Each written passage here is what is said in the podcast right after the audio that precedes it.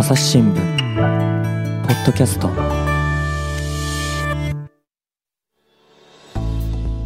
朝日新聞の神田大輔です、えー今回はですね編集委員の吉岡恵子さんをお招きしております。吉岡さんよろしくお願いします。吉岡恵子です。よろしくお願いします。はい、えーで吉岡さん今回のテーマなんですけれども頭脳流出ということでね聞いてるんですけれどもどんなお話でしょうか？ちょうど秋はノーベル賞のシーズンでもあり、そうですね。はい、真鍋先生が物理学賞を受賞されたということはい。で話題になってますが、真鍋淑郎先生ですはい。ね私が今日お話しするのはノーベル化学賞の候補として長く名前がずっと上がっている藤島明先生。うんうん。藤島先生は光触媒の父とも呼ばれてあの世界的にも有名な方なんですけれどもこの藤島先生とそのチームが近く中国の上海へ研究の拠点を移すとうん。いうことが上海の大学から発表されて大きな話題を呼んでいます。頭脳流出ではないかと。うんうん。あのこのこのお話をきっかけに頭脳粒子とは何か日本の科学力は何か中国との比較はどうかそういった点についてお話しできたらと思っています。でまずその藤島さんという方がですねどんな方でどんな研究をされてるかっていうところをちょっと教えていただけますか？藤島先生は、まあ、東京大学教授それから東京理科大学の学長をお務めになられて2018年まであの学長でいらっしゃいましたけれどもいやいやいや大体50年ほど前にうん。藤島先生の先生と一緒にですねあの光触媒の反応を発見した方ですね。その光の力で汚れや匂いなどを取り除くことが分解することができるというそういう光の反応光触媒の反応を発見されたこの功績でうん世界的に非常に有名になられたうん研究のご実績を持たれている方ですす。ごいですよね。で確かにその今回ノーベル賞の真鍋さんにしてもですねもうだいぶ前のその二酸化炭素の、ね、地球温暖化に与える影響ということで古い業績があ評価されるってことノーベル賞ありますから50年前の発見っていうのもこれ対象になるってこと大いにありえそうですよね。そうですねうん、でそんな藤島さんがでもその上海に研究の拠点を移すと。そうですね。これは上海理工大学という上海にある有名な理科系の、まあ、名前の通り理系の大学なんですが、はいはい。ここに、まあ、上海市からスカウトされた、まあ、スカウトされたっていうのが、うん。おそらく適した言葉表現かなと思うんですけども、はい。藤島先生がまあ23年前に、えー上海市の招きで上海がずっと悩んでいたあの水の汚れ水質汚染の、まあ、調査に視察に招かれていらっしゃってでその後もあの上海の環境の問題についてあこういうやりこういう処理では、まあ、問題があるよとかこうしたらいいんじゃないのっていうような形でお話をしていたところ上海市の方からぜひともその先生の知見や経験そして蓄積生かして一緒に共同研究を上海でしてくれないかというあのお話があったというのがきっかけだったそうです。うん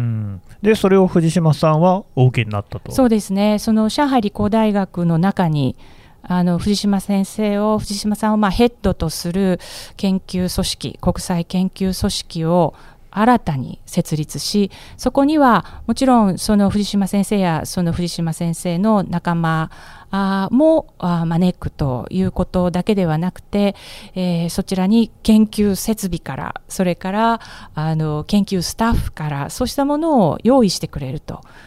この条件で、まあ、研究者としてまだまだその自分の研究の成果を世の中に役立てたい。あるいはもっとあの研究者の人ならみんなわかるとおっしゃってましたけれども自分の研究をもっと現場でやりたいと。そういう気持ちは年を取ってもというか、まあ、先生1940あの40ん？今年79歳なんですけれどもそうしたお年になられてもやはり続けたいという思いはお持ちになっている。そのうん。気持ちにこうぴったりとはまる条件をあの示された。そこで先生たちは渡ることにしたというあのことのようですね。うんうんうんうん。そのぴったりの条件というのは、もうあの中国であれば藤島さんも研究が続けられるっていうところですか？そうですね。中国であれば自分の研究も伝えらあ続けられますしあのさらにあの実用化という点もおっしゃっていました、うんうん、まあ、光触媒の反応をその環境改善に役立てたい。その実用化をしていくにあたって中国のそのなんて言ったらいいんでしょうね。それを実用化させてアフリカとかアジアとか、中国と発展段階が日本よりは近い、うん、そういった新興途上国へ、まあ、広げていきたいと。それには上海という拠点は適当なのではないかと。そういうご判断だったようです。うんなるほど。あの上海理工大学ですか？えーと、ここではその藤島先生というのは、どんなとのチームの体制で研究をするということになるんですか？あの全容はまだわからないんですけれども、はいはい、先生とその、す、えー、で、に日本の大学を退職されたお年のおチームの、うん、やはり教授クラスの方が数人一緒にチームとして渡られる。あえーと、じゃあ、その方々も日本の、はい、その学識のある方々そうですね、日本から渡られ中国の方ではなくて。はい。はい。でそれに加えて、やはりあの上海理工大学といいますか、上海側の狙いも、うん、あのその点あると思うんですが、日本から招くだけではなくて、世界的なあの著名なその藤島さんがいらっしゃることで、えー、国内のあの研究者たちを育てたいという思いもありますから、うんうん、そこに研究スタッフを多数つけて、まあ、国際的な組織っていうふうに大学は発表してるんですけれどもひょっとしたら日本以外からも招く予定があるのかもしれませんね。なるほど、やっぱりその上海側、上海の大学側からすれば、やっぱりこう、ね、ノーベル賞としても名前が上がるような、そういう藤島さんを招くっていうことには、大きな意味があるということですか？そうですね、やはりその研究そのものももちろんですけれども、その中国のその大学というのは、えー、非常に厳しい競争にさらされていて、それは国内でなんですけれども、まあ、大学だけではなくて大学を抱えている地方自治体、まあ、ここで言えば上海ですね。上海もそうした意味では研究の成果実績そういったもので非常にあの厳しい競争にさらされていると、うん、そこにやはりあの実績のある藤島先生をヘッドにしたあの研究組織を立ち上げるというのは上海の大学にとっても上海市にとっても実績になりますので、まあ、大学から見れば研究組織を設けることができるし予算もつくと。あのこうした意味からしても大きなそのメリットがあります。まあ、その今までのお話を聞くと、藤島先生にとっても、あるいは上海側にとっても、ですねメリットは確かに分かりやすいんですよね。えー、ただ一方で、えー、じゃあなんでその日本に引き止められなかったのかなと、そもそも東京理科大の学長も務められるような方ですから、当然そういったことはですね研究の基盤、なんかその日本で用意してもいいんじゃないかっていう話があっても良さそうだし、真鍋さんのお話を聞いても思うんですが、それは確かにもう世界の各国各地で研究者と、とりわけそのノーベル賞に、ね、なりそうな腕のある方っていうのはもう引っ張り合いなわけですよね。真鍋さんも一旦その、まあ、ずっとアメリカで研究をされていたんだけれども、一旦は日本に戻ってきていたと。だけれども、またあのアメリカに戻られたっていう、そういう経緯もあります。だから、日本に戻った時には、アメリカ側から見たら、これ、あの頭脳流出じゃないかって言われてたっていうような経緯もある。今回の件に関して言っても、ですねやっぱりそれはその世界でそういったこう研究のこう激しさ、ね、競争の激しさがある中で、ある種当然かなっていう感じもするんですけども、なんで日本は引き止められなかったんでしょう？引き止めようとしたかどうかというのも定かではないところがありますね。あそうなんですか、えー、あの争奪戦があった末の渡航化という点も、あの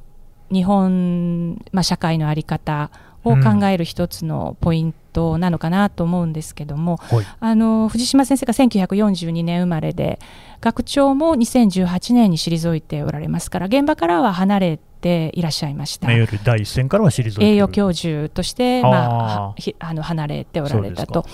そうしますとあのそういう方の実績をどういうふうに生かしていくかということについて、まあ、上海の方がより貪欲に藤島先生の価値を見出したということが言えると思います。うん、うんむしろじゃあ、日本側からはそういった貪欲な引き止めはなかったんですか、ね、かもしれませんね。あの条件という意味では、上海を上回るものはなかったんだと思う、少なくとも条件としてはなかったというように、取材の経過を振り返ってみると感じますね。あと、そのさっきのお話の中でちょっと気になったのが、その藤島さんのチームですね、が、その日本の大学を定年退職人たちが基本だっていうね、お話、定年退職したってことは、やっぱりある程度お年を召されてるってことですよね。はい。はいそこもちょっと気になって、要はその藤島さんご自身もそうですが、はい、ある程度お年を召された方っていうのが、研究を続けることが日本だと難しいんですか？やはり難しいのが現状だということを、まあ、今回の藤島さんのあのこうした遺跡からも伺うことができると思います。例えばなんですけども中国では院士という、まあ、肩書きがあるんですが院士って大学院の院に研究員の院にあの武士の士、院士、これは中国の科学アカデミーの中で、えー、非常にこう最も高い、最も権威があるあの肩書きなんですね。強そうですね。えー、院士。で、このこのタイトルをもらうと非常にまあ重要な研究をしている人であり、重要な実績を上げてきたというこう評価と引き換えに大規模な予算をその切り盛りできてその、まあ、藤島さんのお弟子さんの中に中国人ですが中国人留学生で、えー、帰国して院士をあの得ている人は3人いるんですけれども、うん、そのお弟子さんたちの中にはこう研究等をこう与えられてスタッフも何十人もつけてもらって研究を、まあ、因子となったことでしてらっしゃるしそういう体制でやっている。さらに言うと定年も延長されるというふうに、ね、まあ、重要な研究をやってれば長くやってくださいというこう体制を、まあ、中国的には、まあ、これも多分実績を実績を上げなさいというある意味プレッシャーでもあるとは思うんですけれども、あのそういった体制があります。ただ日本の場合は難しいというのが多くて、て、まあ、中国に渡る日本の先生たちの中のあのかなりの程度は昔の中国から来た留学生教え子が先生もあのもうそろそろ引退だし、はい、そうなるとあの研究もしたいと思うし恩返しをしたいというので、ね、あの自分たち自分がまあお金を動かせるようになった立場の人であればあのそういった形で招く場合もあるんですね。あの藤島さんの場合は違いますけれども。うんうんうんうん、なるほど。そういうこう、まあ、背景があるとはいえ日本から見るとまあ、仮に引き止めがなかったとしても、ですねこれはやっぱり頭脳流出じゃないか、だってノーベル化学賞の候補になるような人ですよ、が中国に行っちゃうっていうのは残念な気持ちもあるんですけれども、吉岡さん、これは頭脳流出っていうふうに言っていいんでしょうかね？そうですね。その点についてはあの私自身も取材をしたんですが、藤島さんの認識、ご認識としては、あの研究の成果というのは、研究者というのは、あこぞって論文にしてその論文をできるだけ多くの人に読んでもらいたいというところで競争していると。で評価されたいと、うん、なので自分がこれまであの積み上げてきた実績というのはすでに論文になってますと。その50年前のあの発見だけではなくてそれに派生するその後のご研究も論文になってるネイチャーにも出てるで中国もその光触媒については一生懸命研究をしているわけだから当然自分の研究も踏まえての話でもあり新たなその秘密が流出するとか、うん、そういうわけではありませんよ。っていう言い方を先生あのご自身はされていますね。うんなるほど、ご自身はそういったご認識だと、はい、ただそれは頭脳リスじゃないと言っちゃっていいんでしょうかね。ただ、あのー、この科学技術社会論を専門に研究されている東京大学のさくら先生にお話を伺ってたんですけども私自身も神田さんと同じようにうんそれでもこれはっていう気持ちもありますので、えー、取材をしてみました。さくらさんのご意見というのはなるほどと思ったんですけれどもやはり頭脳流出であると。それはその研究の成果というのはあるいはその研究者に宿るものというのは公表された論文だけではないと。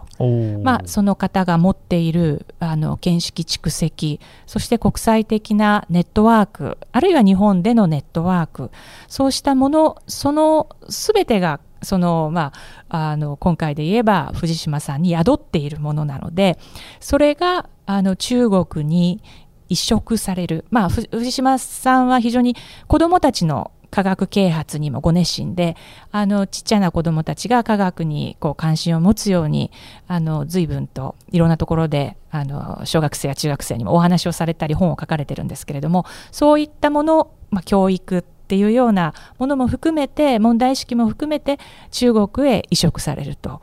これはやはり頭脳流出だというふうに言えるのではないかというかようなご指摘もありましたそうですよね、その藤島さんのチームが中国の人じゃなくて、日本の、ね、大学を定年退職した人たちが行くっていうのも、まさにそういうチーム、あるいはエコシステム的なものがね、そのまま丸ごとごっそり行くっていうこう印象を受けますけれども、ただ、あれですよね、その一昔前ですと、やっぱり研究者がですね渡航する先っていうと、やっぱりアメリカ。まあ、じゃなくてもヨーロッパっていうような印象だったんですが、このところ、その中国に渡る研究者の話っていうのをよく耳にするような気がするんです。やっぱりこういうその藤島さんみたいに、おとしめされたある程度実績のある方っていうのが多いんですか？あそれは二通りあると思います。二通り。はい、先ほど申し上げたようなあの教え子の招きで、恩返しのような意味もあって渡られる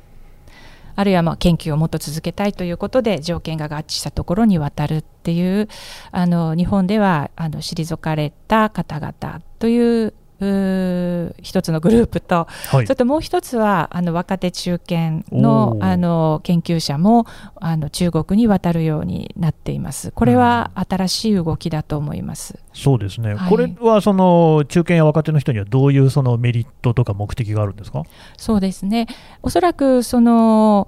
えっとアメリカやヨーロッパに渡るということであれば。こういった注目のされ方っていうのはしなかったと思うんですね。あまりにもこれまで明治維新以来欧米にわあヨーロッパに渡って科学を学んできたっていう日本の伝統からすると、うんうん、先進国欧米に渡るっていうことは不運っていうあちらで博士を取ってこられる方も多いですしそうですね、えー、ただそのある時期から、まあ、シンガポールそれから台湾、うん、そして今は中国にも渡航先が広がってきました。一つはそのシンガポールもそうですし台湾もそうですし中国にも共通しているのはあの優秀な人が欲しいということであの条件をきちっと提示してくれるっていうことがあります。うん、それともう一つはあと、まあ、中国の場合で言えば、まあ、シンガポールも台湾もそうかもしれませんあの研究のレベルがその昔のように中国はその途上途上国で、うん、その研究のレベルが違いすぎたらいくら条件が良くても特に若手や中堅の方はあの自分の研究者生活をそこで過ごそうとは思わないと思うんですね、あのパーマネずっといるかどうかは別にして。しかしながら、やはりあの台湾にせよ、中国にせよ、シンガポールにせよ、レベルが上がってきている中で、あのポストがあればそこで研究をするということがあの次第に広がっている。あともう一つは残念なことですけれども日本の大学が、まあ、人減らしをする中で特に若手のその研究者の皆さんがこれは自然科学理科系だけではなくて人文系も同じ悩みを皆さん持ってらっしゃいますけれども博士号を取得した後の、まあ、就職先と申しますかそこがなかなか安定しないとそういう中であのレベルが低くないところからオファーがあれば、まあ、公募を受けてあの通ればですねそのそちらへ行こうというのはこれは、まあ、これはこれでその理解できる自然なあの就職活動とも見なすことはできると思いますね。なるほど。理系の方があの言葉の壁がやはりはあなるほどね、はい、そうかそうか。中国の大学に行くってことは当然中国語ができないといけないそうですね。ただ英語でもいいのかな？理科系の場合英語でやれる範囲が、ね、あの研究室の中ではあの、まあ、どうせ論文は英語で書くんでしょうそうですね。だからあのそそれもあの理科まあ、自然科学、理科系の方々のとこあの中国行きというか、まあ、外国へ行かれるのが目立つ、うんうん、まあ、目立つ理由の一つだと思います。なるほど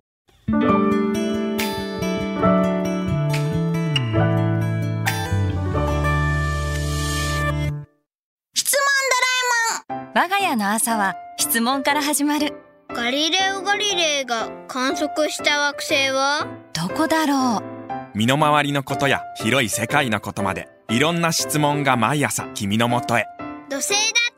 って。毎朝のワクワクが未来を開く。朝日新聞まあ、それにしても、まあ、私がね、聞きかじってる範囲でも、確かにその中国のその経済力っていうのはもう年々増してる、これは言うまでもなくて、GDP でも遠の昔にね、2位になって、日本は抜かされてると。で、聞くのが、例えばファーウェイみたいな会社が日本に工場を作ると。で、要はこう、今まで日本の製品の工場が中国にあるっていうのが普通の状態だったのが、どうもその話としては逆転しつつあって、でなおかつ、例えばこのファーウェイみたいな会社だと、初任給でも優秀な人だったら40万円出しますみたいなですね、日本よりも賃金高いなんていうことがあるんだと思っていたら、学術の世界でもそういうことが起こってるんですかね？そうですねやはり中国が経済力をつけるに従って、まあ、今、中国の経済規模って日本のちょうど3倍ぐらいなんですけれども、うん、研究開発費もやはり3倍あるんですね、まあ、大体ですが、大雑把に言って3倍ぐらい。でその研究開発費、まあ、人口でいうと、えー、日本のまあ10倍以上な、まあ、10倍とざくっと10倍として、はい、でその研究者の数も日本の3倍いるんですね。あそうなんですね。でその予算3倍で研究者3倍、うん、あのあれあのでこう研究しますとその中にはまあ玉石混交とはいえ 玉も数は多いですよね、玉と石で言えば、あの石もあると、日本の3倍あるかもしれませんけど、玉も出てくると、特に中国の場合、遅れてあの発展した、先進国よりはまあ遅れて発展したということもあって、こうゴールの目標を、ある意味、イメージを先進国がこう掲げてくれてますから、そこをターゲットにまあ、研究のそのテーマですとかあいろんなもの研究の方法ですとかそういったものを追っかけていくときにはやっぱりお金をたくさん人がたくさんっていうのは非常にあの最短距離をいけるでその成果がだんだん出始めたっていう時期ではないかと思います。まあ、確かにそのおっしゃる通り、お金やですね人の数とかでは、まあ、これ、日本、なかなか、ね、太刀打ちができないところだと思いますが、ただ、その学術の世界で大事なのって論文の数とか、その質ですよね、この辺は中国、今、どうなんですか？今年の夏にですね、うん、非常に衝撃的な発表がありまして、はい、えっと、それは論文の数、とりわけ注目度が高い論文の数が、はい、えー、と17年2017年から2019年の平均で初めて中国がアメリカを抜いてえアメリカを抜いた？そうなんです。アメリカを抜いて世界一になったんですね、そうなんですか、えー、中国が、えーと、大体20年前約20年前が13位だったので、まあ、今回20年かけて、まあ、首位になったと。でちなみに20年前4位だった、うんうん日本が10位に下がった。ちょっと落ちぶれちゃってる。だから 多分この中国が上がったっていうことも衝撃ではあったんですけれども、はい、まあ、それ以上に日本が落ちてるっていうことの衝撃もこうダブルであの今年の夏の大きな話題になりました。ちょっとその辺私もですね不勉強で全然知らなかったんですが聞くとかなり衝撃ですよね。やはり、まあ、これが急に起きたというよりも、はいはい、あの国際特許の数で言っても、えーと、去年か一昨年かにあのアメリカを抜いて中国はあの1位になってるんですね。あとあの他にもその論文の総数で言えば、まあ、もちろん中国は数が多いっていうこともあってあのかなり前に上の方に来てましたし欧米えー、イギリスやアメリカの雑誌などが組織がやっている大学ランキング。こういったところでもあの日本の大学に比べて上位に上が上がることがまあ多いと、うん。そういう意味ではやはりいきなり強くなったというよりはあー時間をここ20年ぐらい特にお金を投下して育ててきたと言えると思います。なんかでもあれですね、そういったこう流れもあったのかもしれませんけれども、学術的に中国を見る視線、日本社会からの視線っていうのが、ですねやっぱりこう中国っていうのが、もうこう、ね、そうやって力をつけてきて、えー何をしてくるか分かんないっていうね、恐れるっていうような、そういう感じの見方と、まあ、あとはまあ相変わらず、やっぱり中国なんていうのは二流三流だっていうふうにね、こう見下すような視線と、まあ、この辺がこう2つあるような気もするんですけれども、吉岡さん、どうご覧になってますか？そうですねこれは本当に私自身も取材を通じて強く感じていることで例えばなんですけども、東南アジアに昨年の秋まで駐在していましたタイのバンコクを拠点にして、まあ、あちこちあの中これも中国の影響力を取材するために東南アジアから中東から、まあ、ヨーロッパからし一帯一路に沿って取材してたんですけども、その時に例えば東南アジアの、まあ、インドネシアに行ってもラオスに行っても、まあ、子どもたちに、うん、あの中国、まあ、世間話としてですが、中国のイメージは？と聞きますと、えー進んだ工業国って小学生があの答えてくれる場合が結構あるんですそうね。なんですね。ですから、あの他の国から見ると、結構その進んだ工業国、まうん。あ、それはそうですよね、まあ、ね。あのアリババもそうですし、ね。ええ。そのスマホの生産から見ても、そうですよね。外資がつと合弁とはいえ、自動車もあれだけ世界一の市場、そういう印象を割とそのまますすこうすなんかすっと受けてるんですが、うんうん。日本の場合、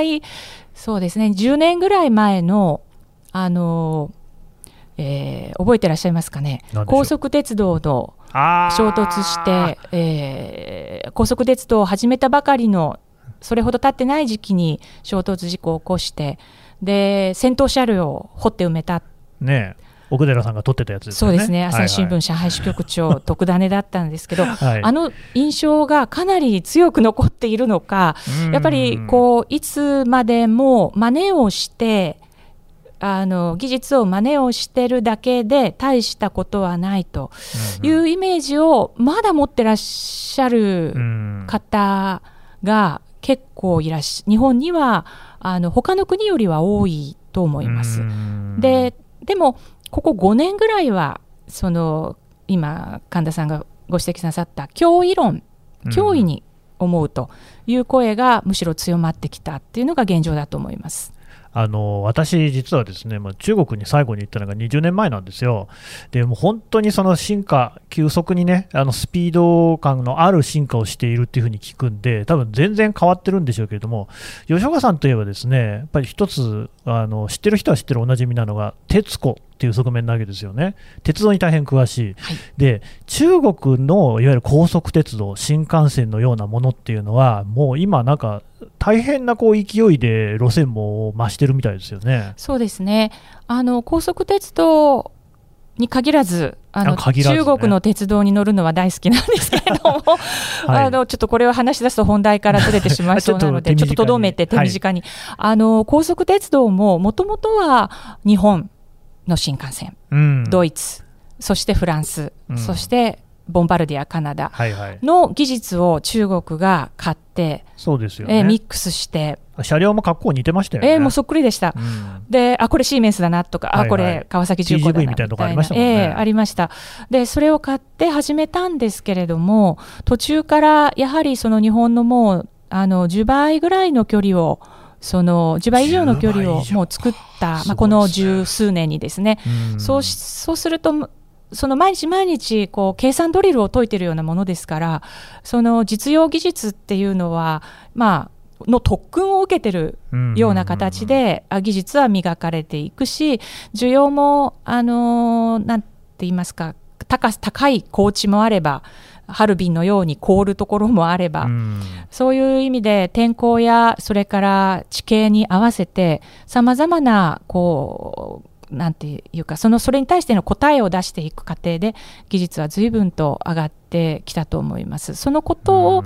まあ、あ侮っっていては、おそらく中国に対して対峙していくことが難しいんじゃないかなっていうのは強く感じますね。なるほど。一方でその中国脅威論の一つのこう背景というか下敷きになっているのがやっぱりその中国共産党によるですねあの独裁的な体制にあると思うんですよね。つまり科学技術なんかもそういった軍事技術なんかに転用応用されていくんじゃないかっていう懸念っていうのはもうずっと強いと思うんですがそのあたりっていうのは今状況としてどうなってるんですか？そうですね。その懸念は当然ありますよね。うん、まあ、あの一党独裁という政治体制下であの中で何がどんなふうに議論されているかよくわからない、えー、状況の中で科学技術がどう生かされていくかこれはその、まあ、予算審議などを通じてどうしても事前に明らかになっていくあの民主主義の国とはあの異なっています。でもともと中国は毛沢東の時代から、えー、軍民融合といいますかその軍事技術と民間のあの技術をこう融合させて、えー、技術者も融合させて両方に貢献するものを求めてきた体制ですね、うんうん、あの政権は重厚から生まれるという言われるぐらいで政治と政治とその人民解放軍も一体化していると人民解放軍は党の軍隊でもあります。だから、軍民融合に中国の科学技術が使われてきたこと自体は歴史でもあるんですけども、うん、昔は今ほど中国の科学技術が進んでいなかったので多くの人がそれほど脅威視しなかったむしろ遅れてると思っていたところがやっぱりこれだけあの中国があの先ほどの論文数でもトップになったり特許数でもトップになったりする状況の中で習近平が自らその軍民融合をやりますと高らかに言ってしまうと、その前のあの鄧小平が投稿妖怪じゃないですけれども、うん、頭を低くして目立たないようにそのしてその時が来るまで待つんだというような、そのローキーな戦略から、いや、私たちは半導体も7割は、あの、えっと、自力でやれるようにしますよとか、その軍民融合でやりますよとか、自分たちの経済力に外国を依存させることによって、うん、まあ、自分たちの言い分を通すんですよということをこう、大きい声で話すようになるとですね、それはやはりあ,、まあ、あと他にも、まあ、なんていうか留学生に対してその情報を外国からあの取ってくることっていうのも、うんうん、まあ、これも選ばれた人は昔からやってたことだとは思うんですけれども、はい、それをまあ明文化したりとかですね。あのするように取ってくるというか、まあ、その情報をあの報告しろと言われたらそれを拒否できないというような文章ですけども、うん、そういった形であのそういったものが表にこう出てくるようになるとやっぱり今の中国の国力の中でそれを話されると、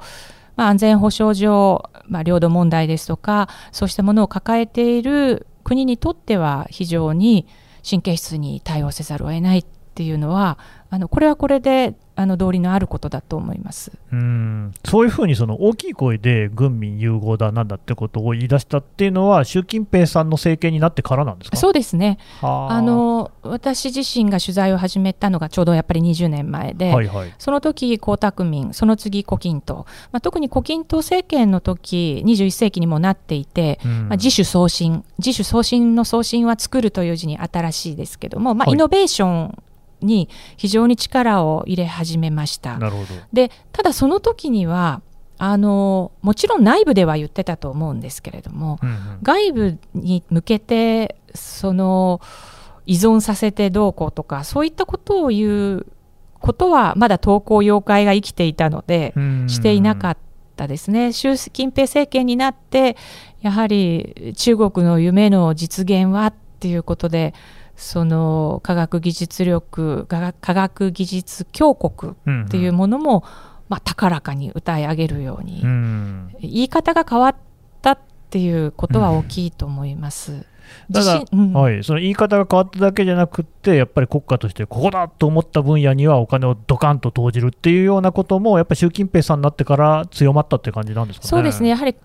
動かせるお金が経済力大のその拡大とともに大きくなった、多分あのここまあ、日本と同じ規模だったのが2010年ぐらいまでですよね。でそこから10年で3倍になってます、日本が伸びてないんですけど、あの中国が伸びた結果、3倍になってますから、はいその高らかに歌い上げるとともに、使えるお金も増えたっっていう、これは大きいですよね。だから、うんうん。まあ、どうやって中国にその不当な形で技術が盗まれないようにするか、うん。あーこ知的財産権をどうやって保護するか、こうした問題はやはりますますそのあの重要になってきていると思います。ただまあその今の文脈に合致するかともかくその藤島さんをねこうが上海に行くっていう話なんかもまさにそういう中国の貪欲なここだと思ったところにはですねお金も人もつぎ込むっていう姿勢がある種現れたってことなんですかね。そうですねやはりあの使えるものって変ですけれども、うん自分たちにとってやっぱり役立つ可能性のあるものに対してそのお金をどんどんつぎ込んでいくっていうその姿勢の貪欲さを示しているものだと思います。なるほど。ちょっとね、吉岡さんのお話、まだ続くんですけども、一旦ここで引き取らせていただこうと思います。吉岡さん、どうもありがとうございました。ありがとうございます。